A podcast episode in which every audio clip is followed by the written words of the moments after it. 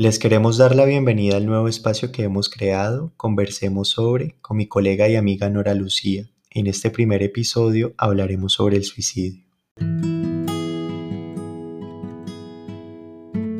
Cuidarte es un espacio en el que hablaremos sobre diversos temas de interés social y salud pública. Soy Alejandro Martínez y este será un camino de intercambio, aprendizajes y reflexiones. ¿Te animas a recorrerlo?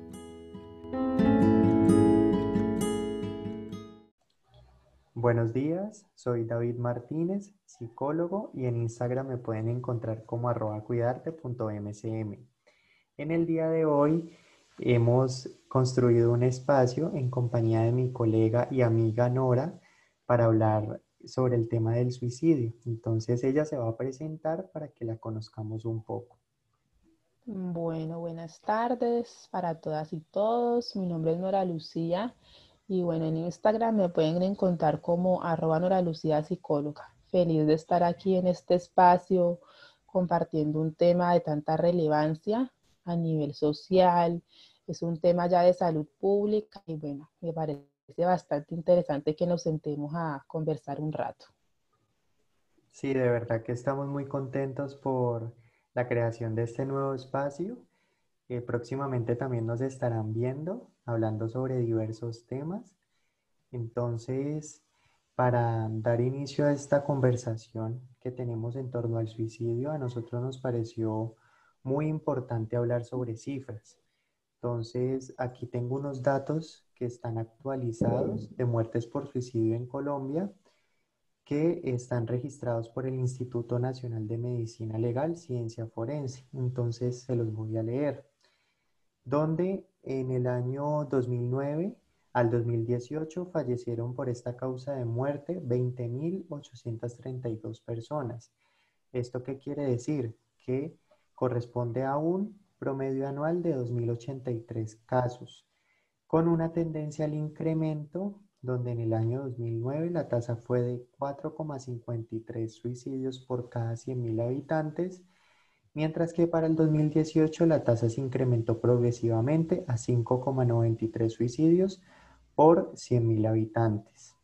Ya a nivel municipal se presentó el mayor número de casos de suicidio en la ciudad de Bogotá con 387 casos, seguido de Medellín con 172 casos, Cali con 119 y Barranquilla con 64. Entonces, pues estas cifras son bastante alarmantes y las trajimos a colación porque Queremos, eh, por medio de ellas, dar un contexto y poder adentrarnos a esta problemática que, es tan relevante en este momento, ¿sí? Y que ha sido siempre relevante, pero que de pronto no, a pesar de que se ha hecho mucho al respecto, todavía nos falta eh, mucho por construir y por elaborar en torno a esta problemática. ¿Listo? Así es, así es, Alejandro. En definitiva, las cifras son muy preocupantes, van creciendo y es un crecimiento ya a nivel exponencial, mucho más acá en el departamento del Valle del Cauca. Entonces, bueno, yo también traje algunos conceptos claves que me gustaría que esclareciéramos en este momento porque los vamos a utilizar bastante, bastante en este conversatorio, entonces yo aquí los traje. Bueno, el primer concepto es suicidio. ¿Listo? Entonces, ¿qué es el suicidio? Es una muerte por una lesión autoinfligida. ¿Listo? Bueno, ¿qué es un intento de suicidio? Es un acto autolesivo con la intención de provocar la muerte, pero que no termina mortal. Bueno, ¿qué es una ideación suicida? Atención aquí, es el, es el pensamiento, la idea, el deseo de quitarse la vida, ¿Qué es una idea de muerte? Es, digamos, pensar en morir, contemplar esa posibilidad. Entonces yo sí quisiera que eh, diferenciáramos, el, eh, digamos, la ideación suicida, que es, bueno, pensar en hacerme daño, y la idea de muerte, que es pensar en morirme. Todos en algún momento, todos y todas hemos pensado en, en morirnos, pero no todas y todas hemos pensado en hacernos daño, en quitarnos la vida. Entonces sí me gustaría hacer esa, esa diferencia. ¿Listo? acá traigo otro concepto que me gustaría que comprendiéramos, es la tentativa de suicidio. ¿Qué es una tentativa de suicidio? Es, digamos, atentar contra mi cuerpo sin la intención de morirme. ¿Listo? Sin la intención, digamos, de que con eso eh, se consume el suicidio como tal. ¿Cómo es una tentativa de suicidio? Por ejemplo, con lesiones superficiales, generalmente en las manos, en las piernas, eh, consumiendo ciertas dosis de medicamentos que, digamos, no pueden ser letales. Entonces, sí es algo que se pregunta, de, se pregunta muy a menudo, ¿no? ¿Por qué estas personas eh, se cortan si saben que así no se van a morir?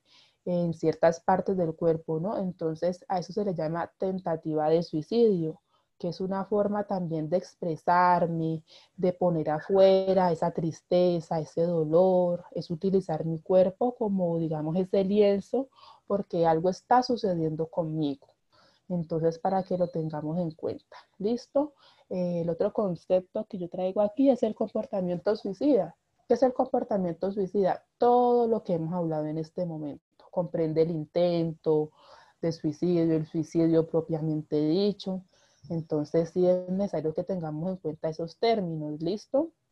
Eh, también la tentativa de suicidio puede tener plan estructurado, es yo saber qué forma voy a utilizar para terminar con mi vida, a qué horas, en qué momento, o puede tener plan estructurado, ¿listo? Es yo pensar, bueno, voy a quitarme la vida, pero aún no sé o no he, digamos, construido cómo lo voy a hacer, ¿listo? Para que tengamos en cuenta eso.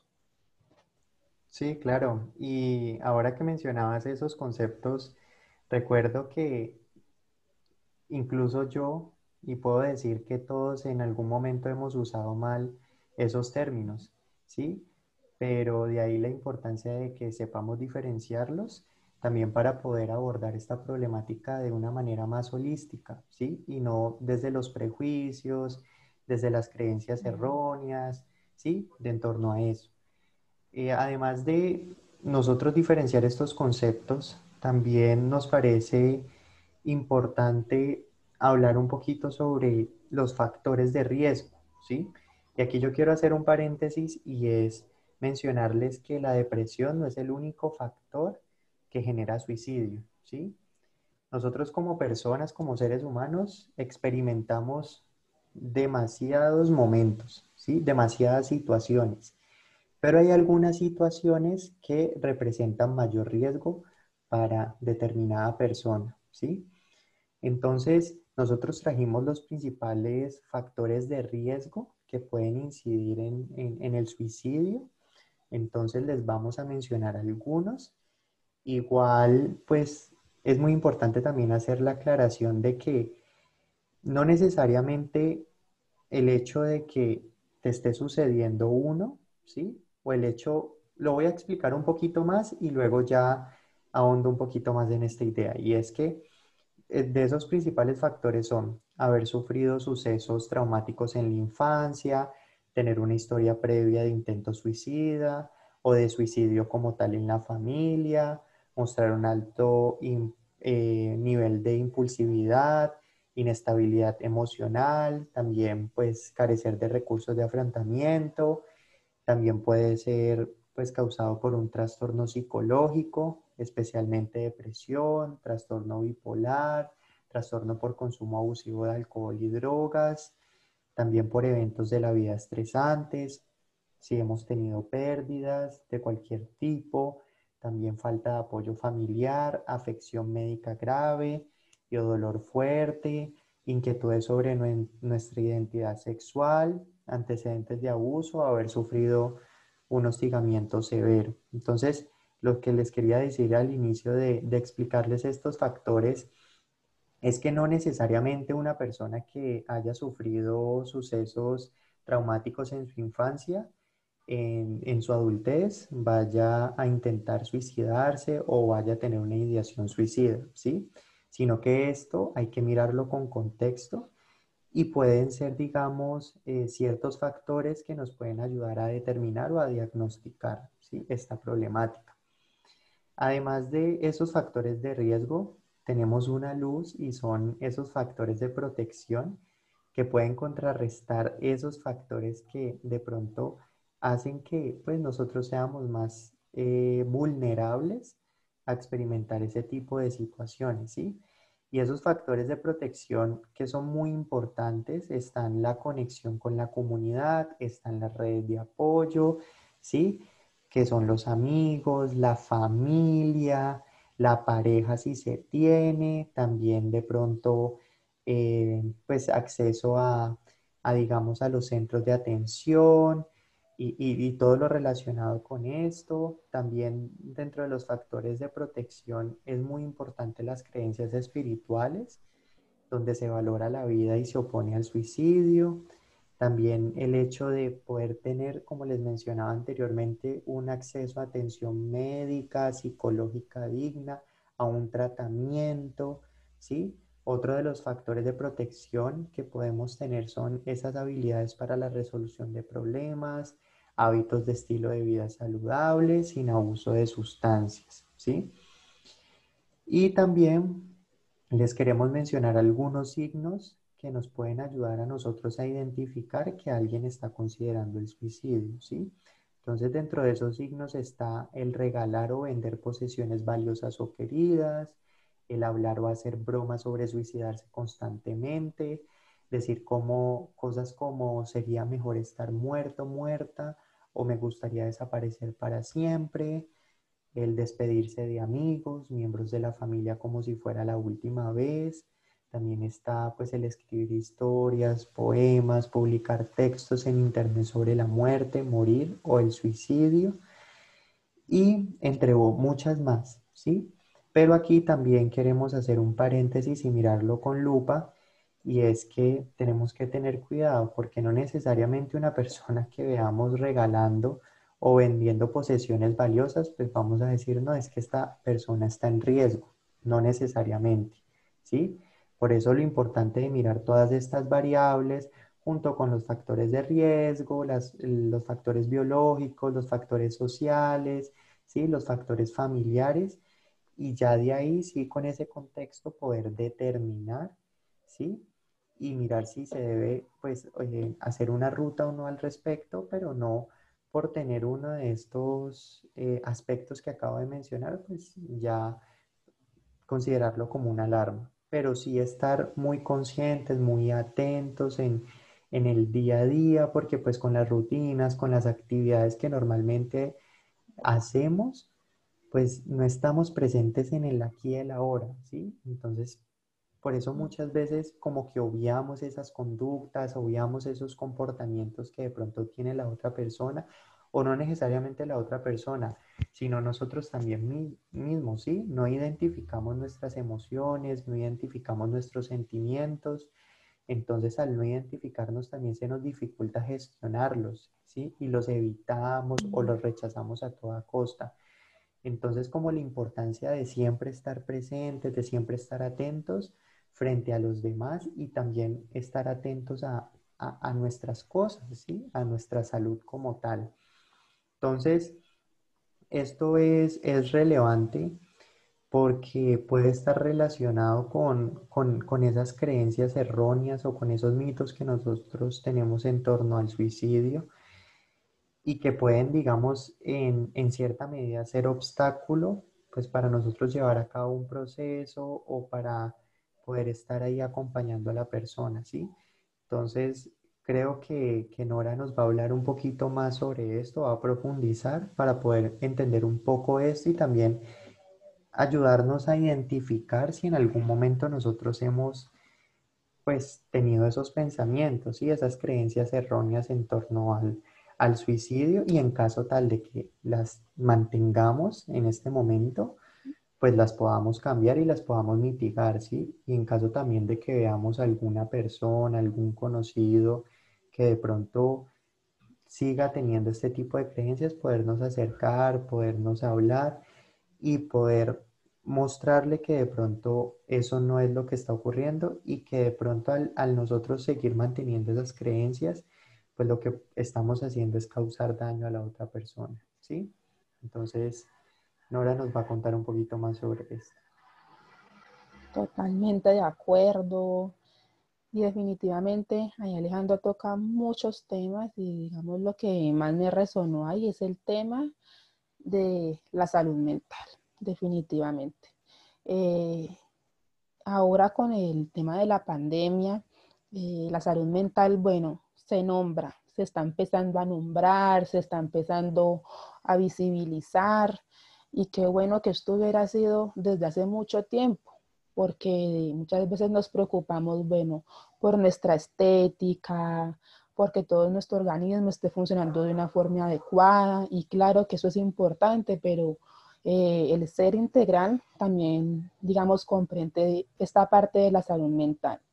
Entonces, sí, esa es la invitación a que naturalicemos un poco más el tema de nuestra salud mental, nos hagamos la pregunta, cómo nos sentimos, cómo se siente la otra persona.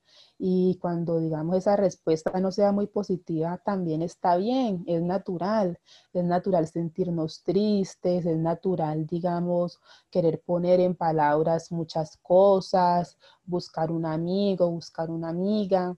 Entonces sí es importante para, digamos, darle frente a esta problemática que naturalicemos, que no siempre podemos sentirnos muy bien y que está bien buscar ayuda, que la salud mental también existe y también hay que eh, ponerle toda, toda la, atención del mundo. ¿Listo? Entonces sí, eh, casualmente aquí traje bastantes mitos, eh, digamos, relacionados con el suicidio, que sí me gustaría que digamos, desmintiéramos en este momento, que por favor nos pensáramos eh, de una forma más, sí, más profunda eh, estas cosas, estas creencias que estamos replicando, eh, muchas veces sin, sin saber, muchas veces sin culpa. Digamos, estos son saberes de la cultura que no siempre son positivos. ¿Listo? O que no van conforme a la ciencia. Entonces sí los traje para que los revisáramos. Bueno. El primer mito, el que se quiere matar no lo dice. Es un mito totalmente. En su mayoría las personas expresan ese deseo de quitarse la vida. Eh, es como un, lo expresan eh, en su mayoría así, de una forma muy sutil, pero se expresan porque estas personas quieren ser escuchadas, quieren ser visibilizadas, quieren que las detengan. Entonces, eh, en su mayoría sí expresan sí expresa. Y mucho más con lo que nos hablaba Alejandro ahora, eh, digamos, eh, como ese ritual de despedida que también se puede hacer muy sutil.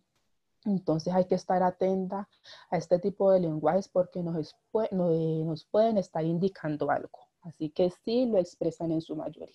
¿Listo? Bueno, acá hay otro. El que dice que se quiere suicidar no lo hace sí lo hace, como le explicaba ahora, sí, digamos, se deja un indicio de lo que se va a hacer. No en todos los casos, pero sí. ¿Listo? Otro, quienes amenazan con suicidarse no se suicidan, solo quieren llamar la atención. No siempre, no siempre, ¿listo? Eh, no siempre la persona amenaza. Pero entonces, digamos, si es un llamado de atención, creo yo que también es algo que hay que tomarse con mucha delicadeza. Es un sálvame, es un algo sucede conmigo, un me siento mal. En toda persona que tentativa de suicidio, que tenga un intento de suicidio, sucede algo, sucede algo con su salud mental, hay una tristeza, puede también haber una depresión o unos síntomas depresivos. Entonces creo que son unos llamados muy serios que no hay que tomar a la ligera. ¿Está bien? Bueno, acá hay otro. Si se reta un suicida, no lo lleva a cabo. Sí lo puede llevar a cabo porque es una persona que está librando algo en su interior y entonces si, si se reta, claro que lo puede hacer, porque al fin y al cabo esta idea, digamos, estaba en su mente y, y si alguien le alienta y le da como esa fuerza, por supuesto que la puede tomar. Es una persona que mentalmente, emocionalmente está vulnerable y sí puede suceder. ¿Listo? Para que tengamos mucho cuidado con este tipo de mitos, de creencias. ¿Está bien? Sí, y podemos ver que este tema todavía sigue siendo un tema tabú, ¿sí? Que poco se habla.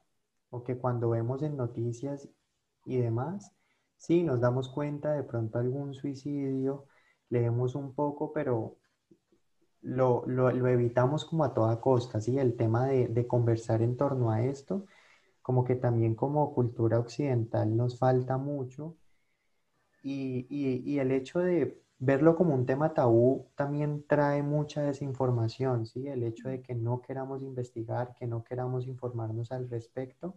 Entonces, ahí es que esos mitos, pues, eh, tienen, digamos, se, se, se pasan de, de década en décadas, ¿sí?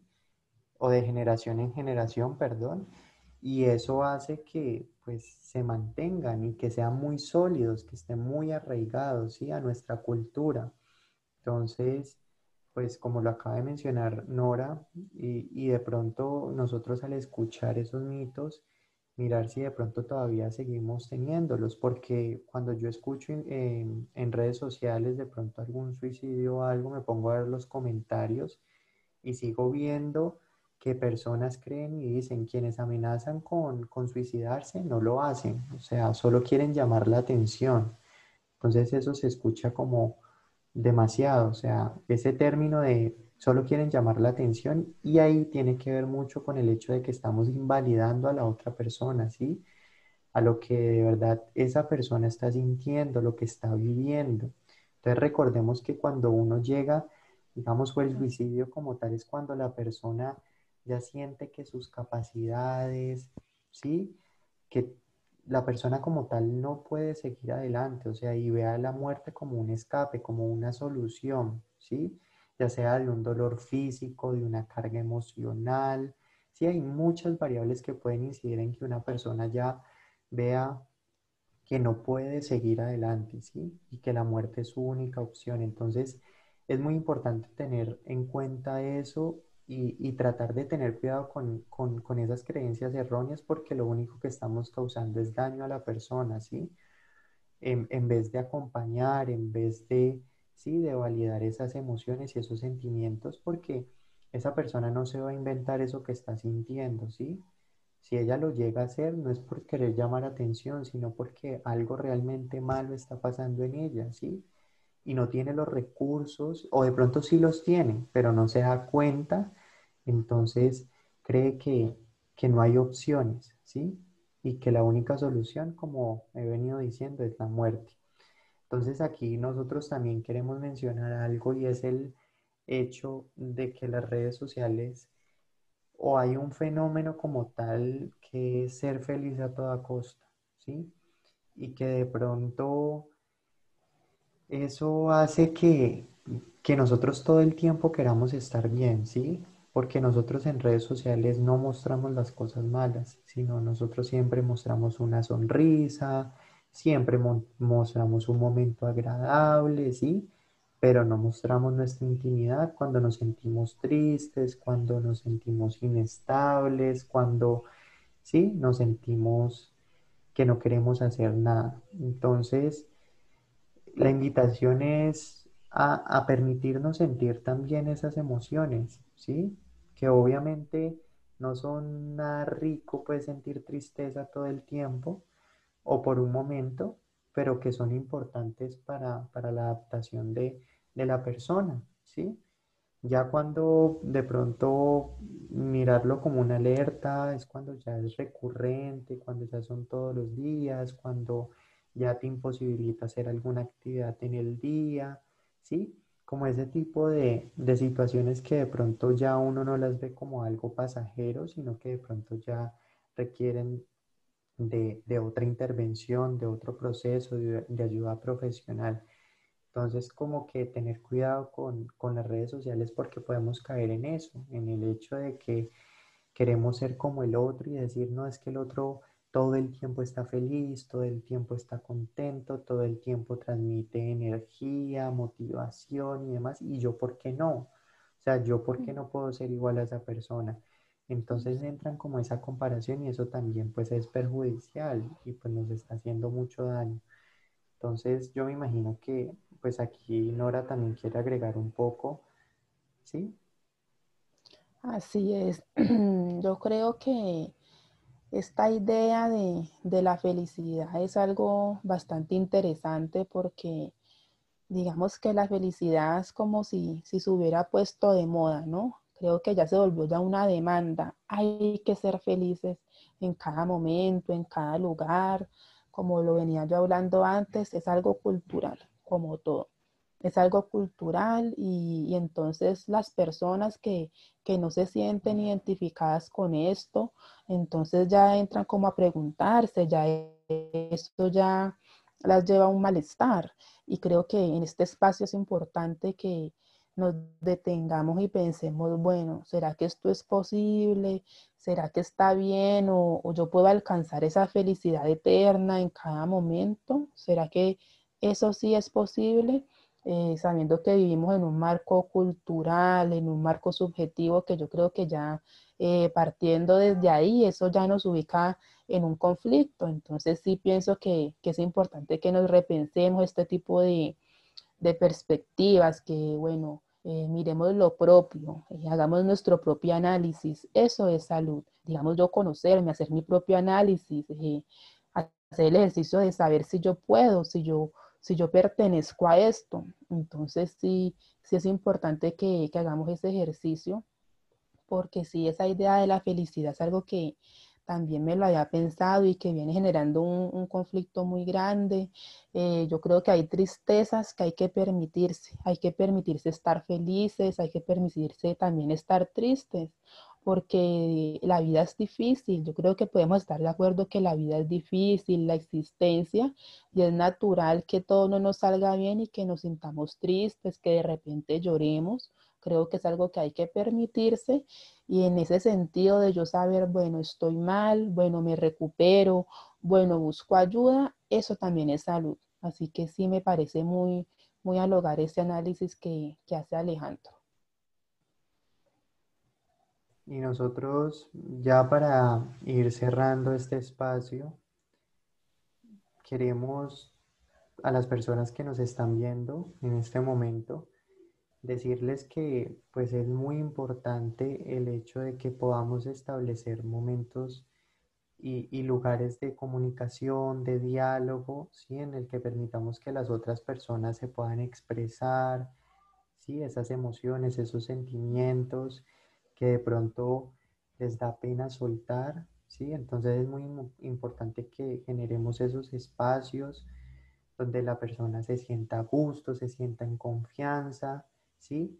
Donde pueda de pronto un, poco poder llenar ese vacío y también poder liberar esas tensiones, esas cargas que de pronto está eh, llevando solo. Entonces, por eso eh, la importancia de que como amigos, como hijos, como padres, generemos esos espacios de diálogo a la otra persona, pues no solo para escuchar a la otra persona, sino también para que nosotros permitamos sacar eso que de pronto me está agobiando, eso que me está preocupando, eso que de pronto no me está permitiendo eh, hacer mis actividades cotidianas, ¿sí? También nosotros nos parece fundamental y es buscar ayuda de manera temprana, ¿sí?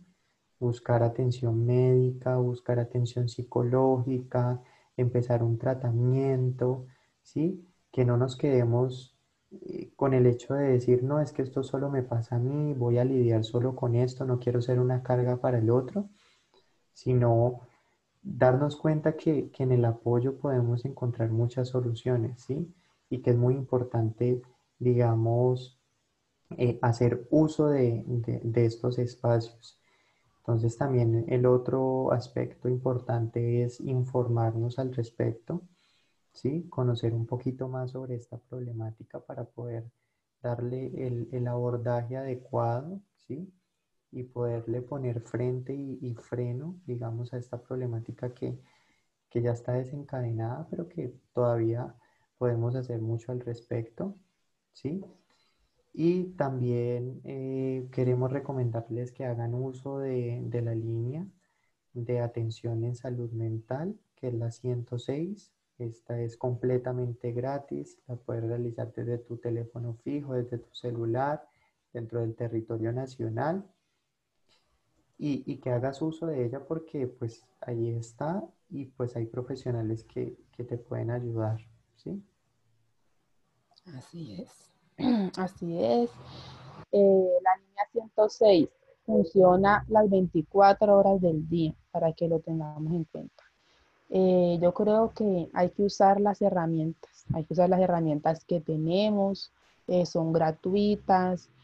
creo que, digamos, este tema del suicidio, este tema de, bueno, esto lo podemos hablar en otro espacio de la depresión, de la tristeza, para entrarnos un poco más, es algo que hay que naturalizar, como lo venía eh, diciendo ahora.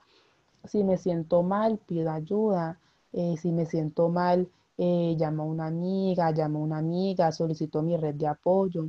Muchas veces la red de apoyo no es la pareja ni la familia. Hay personas que dicen, no, yo no tengo familia, pero hay un compañero, alguien en quien confiar.